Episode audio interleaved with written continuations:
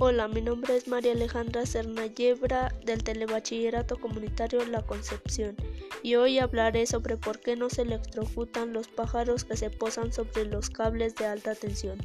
Los cables de alta tensión son muy peligrosos por la cantidad de potencia eléctrica que transportan y aunque no lo parezca, a simple vista las leyes de la física aplican por igual a las personas y a las aves. Muchas veces pareciera que las aves son inmunes al peligro que representan los cables de alta tensión, pues se posan en ellos como si nada pasara. La razón por la cual las aves no se electrocutan es porque su tamaño es pequeño y solo alcanzan a tocar un solo cable. Las aves grandes si llegan a electrocutarse porque al extender sus alas pueden tocar más de un cable provocando un cortocircuito en el que la electricidad comienza a fluir por su cuerpo, aumentando su temperatura y achicharrándolas al momento. Gracias por escucharme y hasta pronto.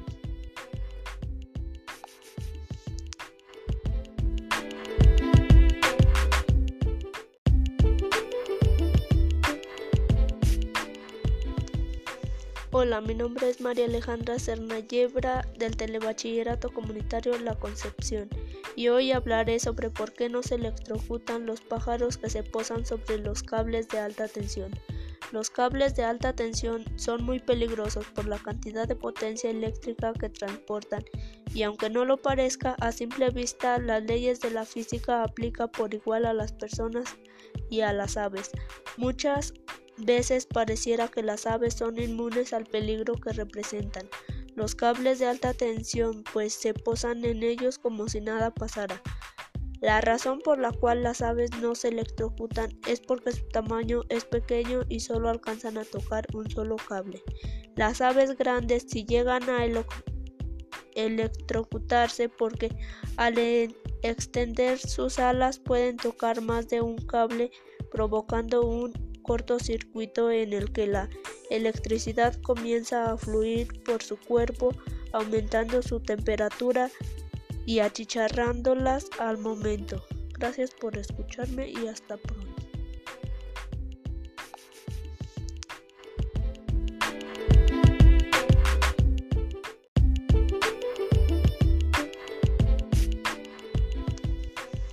Mi nombre es María Alejandra Cernayebra del Telebachillerato Comunitario La Concepción y hoy hablaré sobre por qué no se electrocutan los pájaros que se posan sobre los cables de alta tensión.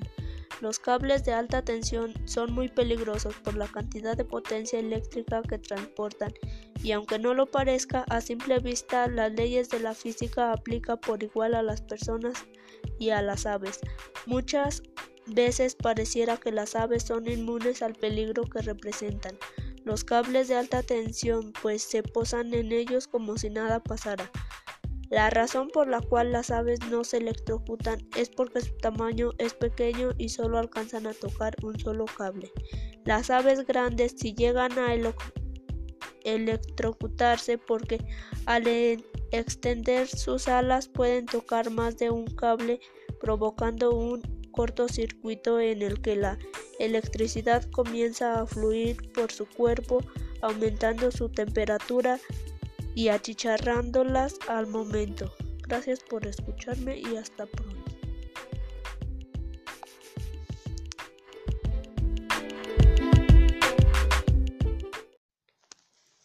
Hola, mi nombre es María Alejandra Cernayebra del Telebachillerato Comunitario La Concepción y hoy hablaré sobre por qué no se electrocutan los pájaros que se posan sobre los cables de alta tensión.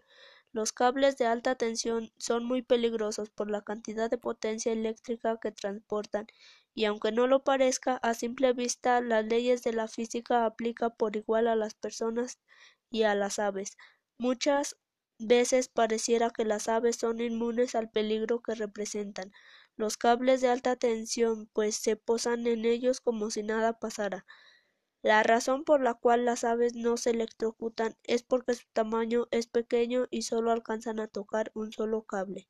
Las aves grandes si llegan a electrocutarse porque al extender sus alas pueden tocar más de un cable provocando un cortocircuito en el que la electricidad comienza a fluir por su cuerpo, aumentando su temperatura y achicharrándolas al momento. Gracias por escucharme y hasta pronto.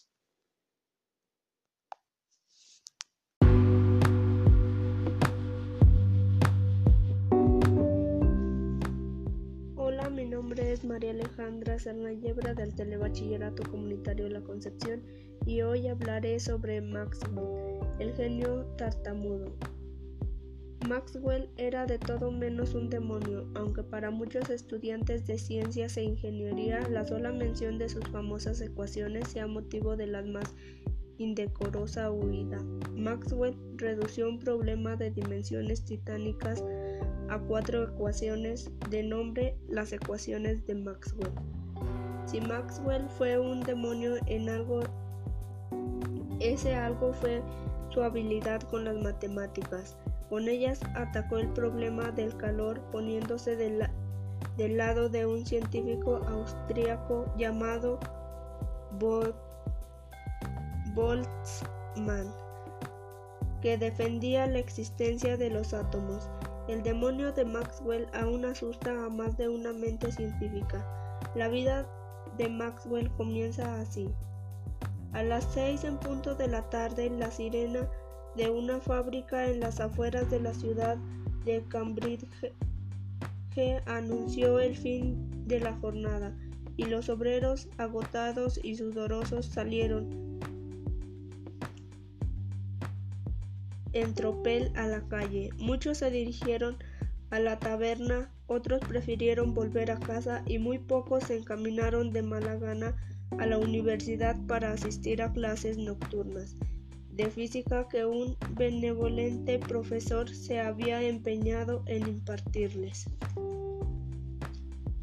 Era una oportunidad irrepetible, pero lo cierto es que aquellas lecciones gozaban de muy poco éxito.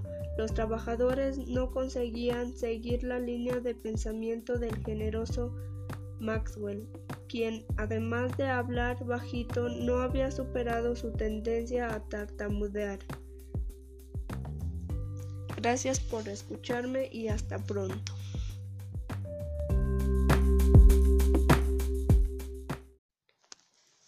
Hola, mi nombre es María Alejandra Serna Yebra del Telebachillerato Comunitario La Concepción y hoy hablaré sobre por qué no se electrocutan los pájaros que se posan sobre los cables de alta tensión.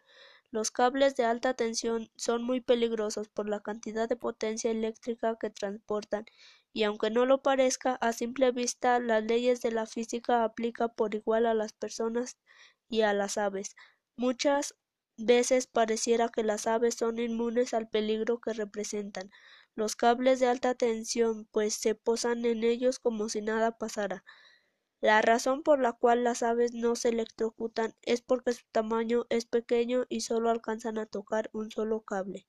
Las aves grandes si llegan a electrocutarse porque al extender sus alas pueden tocar más de un cable provocando un cortocircuito en el que la electricidad comienza a fluir por su cuerpo aumentando su temperatura y achicharrándolas al momento. Gracias por escucharme y hasta pronto. Hola, mi nombre es María Alejandra Serna Yebra del Telebachillerato Comunitario La Concepción y hoy hablaré sobre Maxwell, el genio tartamudo. Maxwell era de todo menos un demonio, aunque para muchos estudiantes de ciencias e ingeniería la sola mención de sus famosas ecuaciones sea motivo de la más indecorosa huida. Maxwell redució un problema de dimensiones titánicas a cuatro ecuaciones de nombre las ecuaciones de Maxwell. Si Maxwell fue un demonio en algo, ese algo fue su habilidad con las matemáticas. Con ellas atacó el problema del calor poniéndose del, lado de un científico austríaco llamado Boltzmann, que defendía la existencia de los átomos. El demonio de Maxwell aún asusta a más de una mente científica. La vida de Maxwell comienza así. A las seis en punto de la tarde, la sirena de una fábrica en las afueras de la ciudad de Cambridge anunció el fin de la jornada, y los obreros, agotados y sudorosos, salieron en tropel a la calle. Muchos se dirigieron a la taberna, otros prefirieron volver a casa y muy pocos se encaminaron de mala gana a la universidad para asistir a clases nocturnas de física que un benevolente profesor se había empeñado en impartirles. Era una oportunidad irrepetible, pero lo cierto es que aquellas lecciones gozaban de muy poco éxito. Los trabajadores no conseguían seguir la línea de pensamiento del generoso Maxwell, quien, además de hablar bajito, no había superado su tendencia a tartamudear. Gracias por escucharme y hasta pronto. Hola, mi nombre es María Alejandra Yebra del Telebachillerato Comunitario La Concepción y hoy hablaré sobre Maxwell, el genio tartamudo. Maxwell era de todo menos un demonio, aunque para muchos estudiantes de ciencias e ingeniería la sola mención de sus famosas ecuaciones sea motivo de la más indecorosa huida. Maxwell redució un problema de dimensiones titánicas a cuatro ecuaciones de nombre las ecuaciones de Maxwell. Si Maxwell fue un demonio en algo, ese algo fue su habilidad con las matemáticas. Con ellas atacó el problema del calor poniéndose del, lado de un científico austríaco llamado Boltzmann, que defendía la existencia de los átomos. El demonio de Maxwell aún asusta a más de una mente científica. La vida de Maxwell comienza así. A las seis en punto de la tarde, la sirena de una fábrica en las afueras de la ciudad de Cambridge anunció el fin de la jornada, y los obreros, agotados y sudorosos, salieron en tropel a la calle. Muchos se dirigieron a la taberna, otros prefirieron volver a casa y muy pocos se encaminaron de mala gana a la universidad para asistir a clases nocturnas de física que un benevolente profesor se había empeñado en impartirles. Era una oportunidad irrepetible, pero lo cierto es que aquellas lecciones gozaban de muy poco éxito. Los trabajadores no conseguían seguir la línea de pensamiento del generoso Maxwell, quien, además de hablar bajito, no había superado su tendencia a tartamudear. Gracias por escucharme y hasta pronto.